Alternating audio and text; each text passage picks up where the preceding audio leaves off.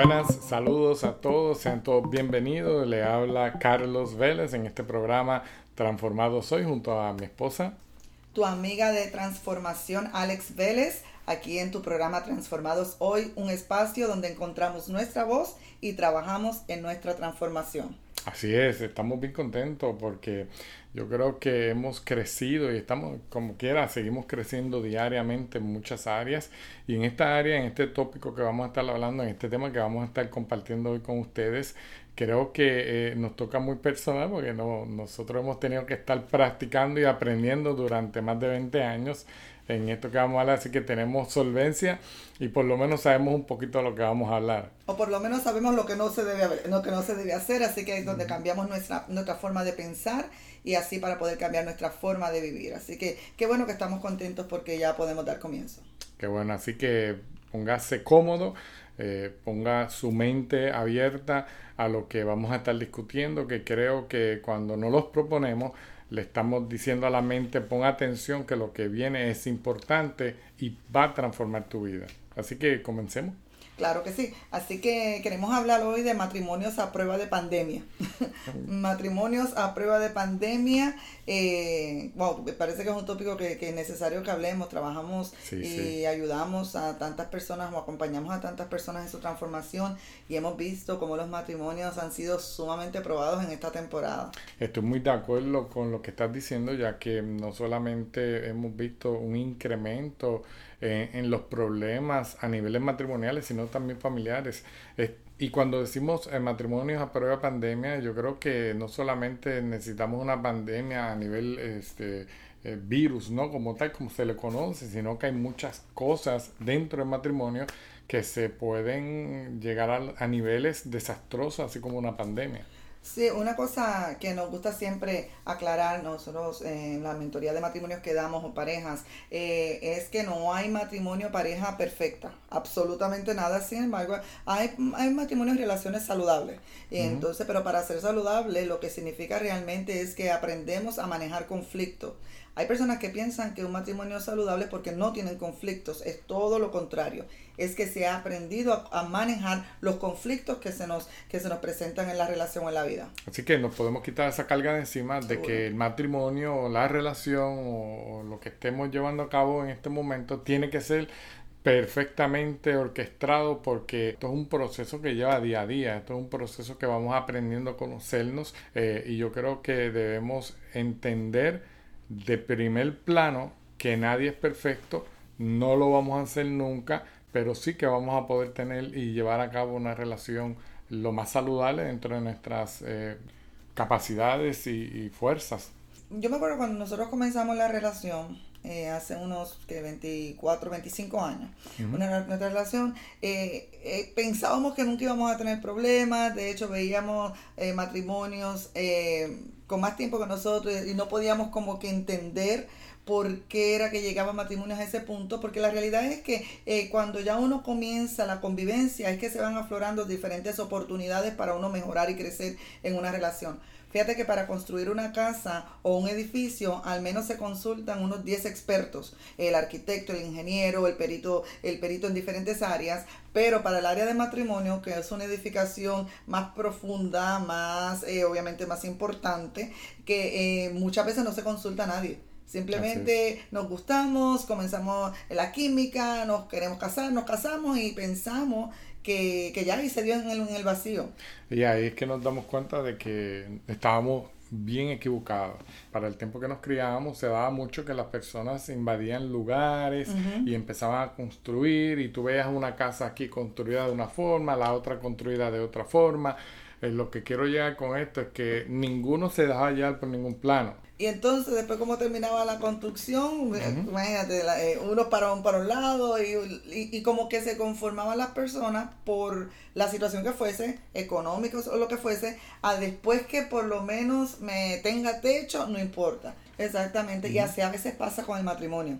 A veces así pasa con la relación. Eh, agarramos una porción de lo que nos dijo la tía, de lo que nos dijo el vecino, de que vimos en la película, de que vimos en la novela y cuando venimos a ver nos damos cuenta que no es que no tenemos lo básico, pero que estamos un poquito lejos de, de, algo, de algo con un buen funcionamiento. Y por eso queremos hablar en este programa de hoy de matrimonios a prueba de, de pandemia o a prueba de, crisis, a prueba de crisis y cuántas crisis nosotros nos ha tocado vivir en nuestro matrimonio y que si no se hace de forma intencional, nos hacemos como esas personas que tú dices que fabricaban cualquier tipo de casa, así lo importante era salir del paso. Así que, eh, número uno, podemos decir en esta conversación donde encontramos nuestra voz hoy, eh, debemos educar nuestras emociones para vivir en casa o para tener convivencia.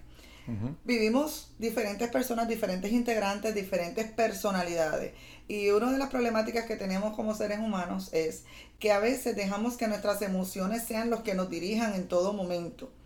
Y, vayan al mando del barco. Exactamente. Entonces, y nosotros tenemos la habilidad de educar nuestras emociones, porque fíjate que afuera, en el trabajo, con el jefe, a veces nosotros no explotamos como a veces explotamos en el matrimonio.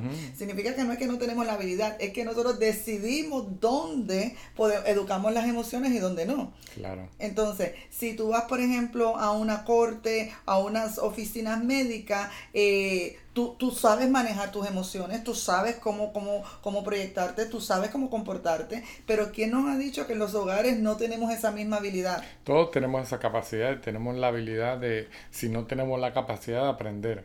¿no? No es que hay un libro exacto para cada persona y para cada matrimonio de cómo es que se va a hacer, ¿no? Es que podemos dentro del, bueno, tiene que haber convivencia cuando puede llegar a ese, eh, yo creo que después de tantos años de casado, 30, 40 años de casado, aún todavía estamos aprendiendo cosas del uno al otro. Entonces, quiere decir que es eh, venir, y eso lo enseñamos en los seminarios, ¿no? Es venir a, trayendo cada cual su parte.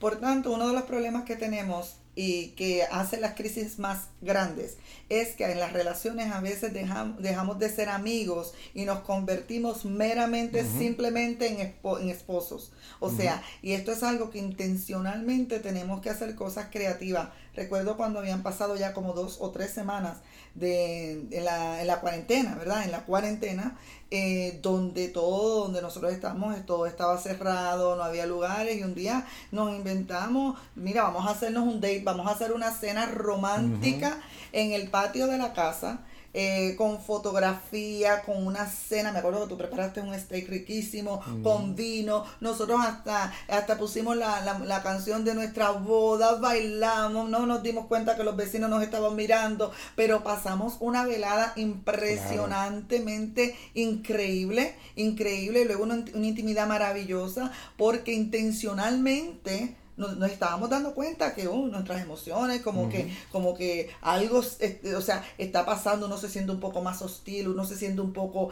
más, eh, más tenso, la situación era sobrecogedora y quisimos como que hacer un, un espacio, un paréntesis en lo que estaba pasando y reconectarnos te acuerdas? y reconectarnos. Y fue tremendo eh, porque empezamos a hablar de muchas cosas de nosotros que hace tiempo no hablábamos, eh, no de los niños, no del trabajo, no de, las, de los proyectos que hacemos, sino de nosotros, de lo que nos gustaba, de los sueños, de los proyectos.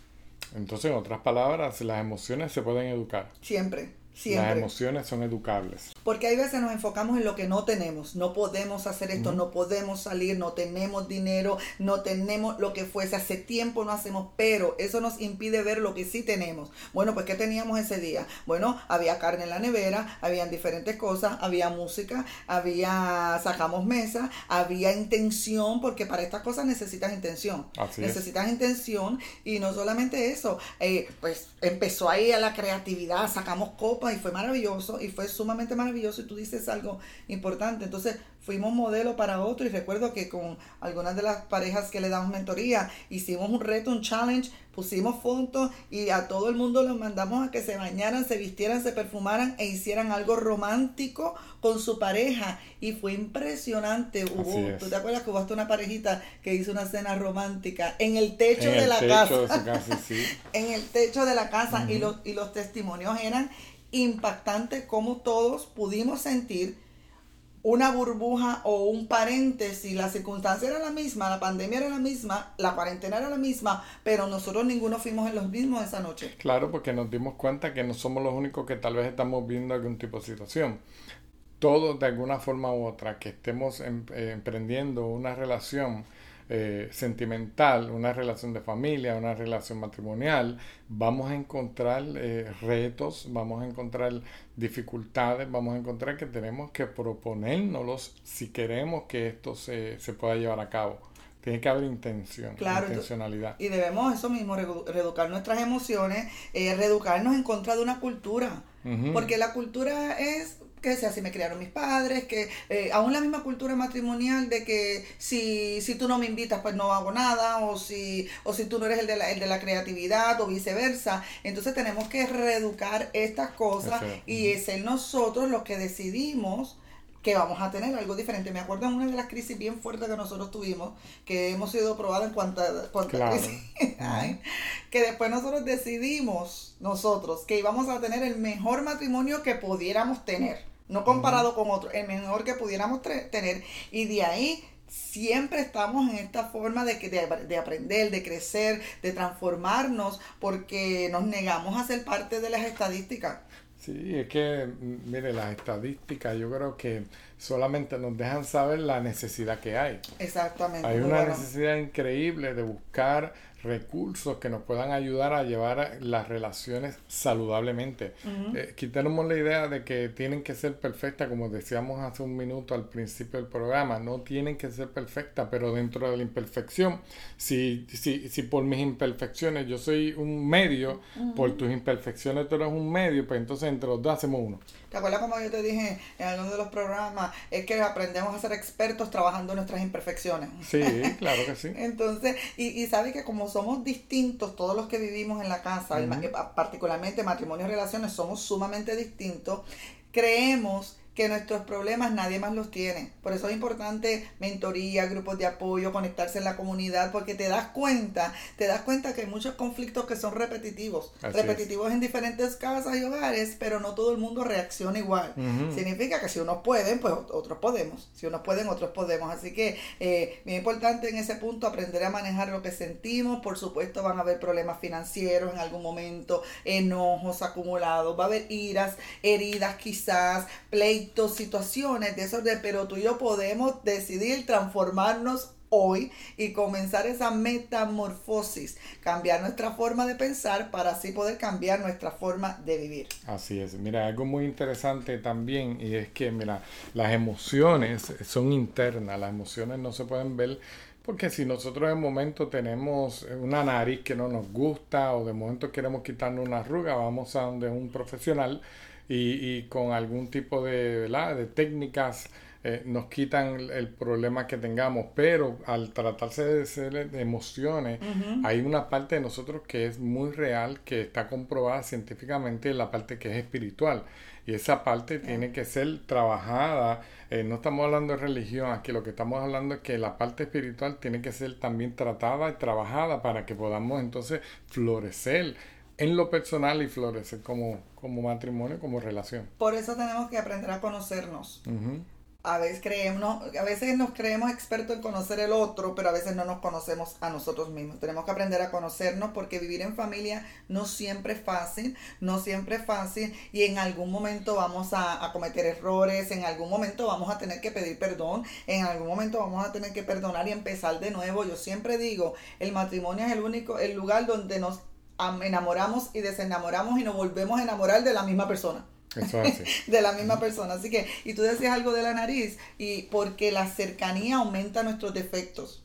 No es que no, no están los defectos, es que los aumenta en la, en, la, en, la, cercanía, en la convivencia. En la convivencia es que empezamos a darnos cuenta de cosas que antes, pues mira, yo digo que eh, eh, los primeros años como que uno no tiene ni vista, ni olor, ni tiene nada de eso y todo empieza a aflorar, pero es porque la cercanía hace que nosotros veamos como eh, que veamos los defectos más, por eso siempre tenemos que estar en el modo de conquista. No, y no solo eso, para eso tenemos que tener paciencia y perseverancia. Sí.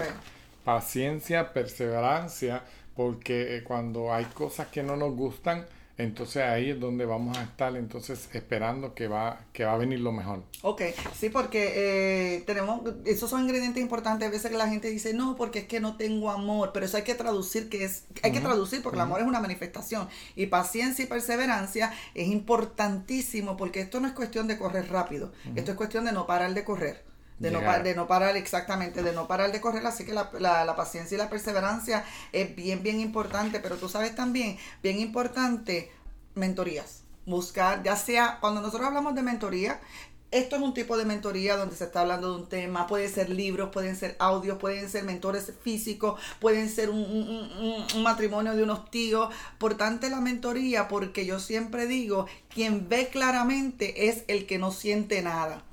Porque cuando tú estás bien metido en el conflicto, en la situación, no es objetivo tu punto de vista. claro, siempre vas a pensar que el otro tiene la razón. Eh, yo casi siempre yo pienso que tengo la razón. Uno siempre quiere ganar. Y yo iba a decir, casi siempre sí, no, pero eso es broma, no. Es la realidad porque el que no siente es el que puede ver las cosas en blanco y negro. Por tanto, hay veces que hay que buscar personas que no sientan nada sí que crean en tus ideales, en tus valores, o sea, que sea importante, si para ti es importante el matrimonio, tu familia, tu pareja, pues es importante que sea gente que crean en eso, no va a ser gente que no crean en eso. Claro que sí. Entonces, porque es importante durante los roces, la costumbre y estas situaciones, necesitamos a alguien con una mente fresca, que nos ayude a ver otras perspectivas de la misma situación, del mismo problema, porque ahí empezamos, cuando estamos así, empezamos a demandar del otro, empezamos a exigir empezamos entonces a, dejar de ser amables y eso eh, eh, aumenta nuestra pandemia matrimonial. Así es, así que yo espero que se estén gozando con este, con este tópico, este tema que hemos eh, traído para ustedes. les repetimos, no mire que está a su lado, su pareja, como que tiene que ser perfecto. No, es que dentro de nuestras imperfecciones vamos a disfrutar la vida. Mire, la vida es tan corta, la vida es tan corta que uno cierra y abre los ojos y ya ha pasado un día, una década y cuando viene a ver, y la última recomendación que podríamos decir, hay muchísimas, pero por concepto del programa de hoy, también no dejar de soñar y hacer planes juntos, proyectos. Me acuerdo en ese día de esa cena que terminamos, hablamos de nosotros, nos reconectamos, las cosas que nos gustaba el uno del otro, que vimos cuando nos enamoramos, pero empezamos a hablar, tan pronto terminemos, ¿te acuerdas? Que tan pronto terminemos la cuarentena, vamos a hacer esto, ¿te acuerdas? Y dijimos inclusive cuando ya termine la pandemia, ya tenemos planes alineados, proyectos de matrimonio que queremos porque es que dejamos de soñar, dejamos de planificar, dejamos de ver, por, no vemos más allá de la circunstancia que estamos. Así, que es bien importante, no dejes de soñar, no dejes de hacer planes con tu pareja porque todo lo demás es temporero. Así que podríamos resumir, podríamos resumir que podemos hacer relaciones a prueba de pandemia, a prueba de, de pandemia, como dijimos, cuatro puntos hablamos. Número uno dijimos, debemos reeducar nuestras emociones debemos reeducar nuestras emociones. También hablamos de que tenemos que tener paciencia, ingredientes importantes, paciencia, la perseverancia. perseverancia. Claro que sí. También importante tener expertos o tener, eh, buscar gente objetiva que te puedan ayudar, que tú puedas mirar. Mentores, mentores que uno pueda mirar y, de, y tener ese, ese ejemplo, ¿no? Que eh, tal vez no te pueden, mira, esto es importante, tú lo mencionaste en uno de los programas, tal vez no te pueden dar eh, mentoría en otro tema, pero en el tema de, los, de matrimonio, en, tema, en el tema de relaciones, en el tema de familia, son perfectos. Así que nunca menospreciemos, claro, nunca menospreciemos porque tal vez en otra área no puedan ser tus mentores o que no te puedan ayudar o no te puedan dar un consejo, pero en esa área hay que entonces recibirlo igualmente de valioso como, como lo fuera en otras en otros asuntos de la vida. Claro, y por último dijimos que no debemos, no podemos dejar de soñar, no podemos dejar de hacer planes, y esto es bien importante, y sí se puede, y sí, se, puede. Así que esperamos que, que, puedas sacar algo sobre esto, te reto a que si estás todavía pasando tiempo de pandemia, cuando escuchas esto, o si estás pasando un tiempo de dificultad, haz algo creativo, trata de hacer algo creativo, vuelve a conectarte, ser esposos no significa que vamos a dejar de ser amigos, recuerda, recuerde seguirnos en las redes sociales, transformadoshoy.com, transformadoshoy.com. Somos Carlos, Alexandria, tus amigos de transformación. Transformados hoy. Hasta la próxima.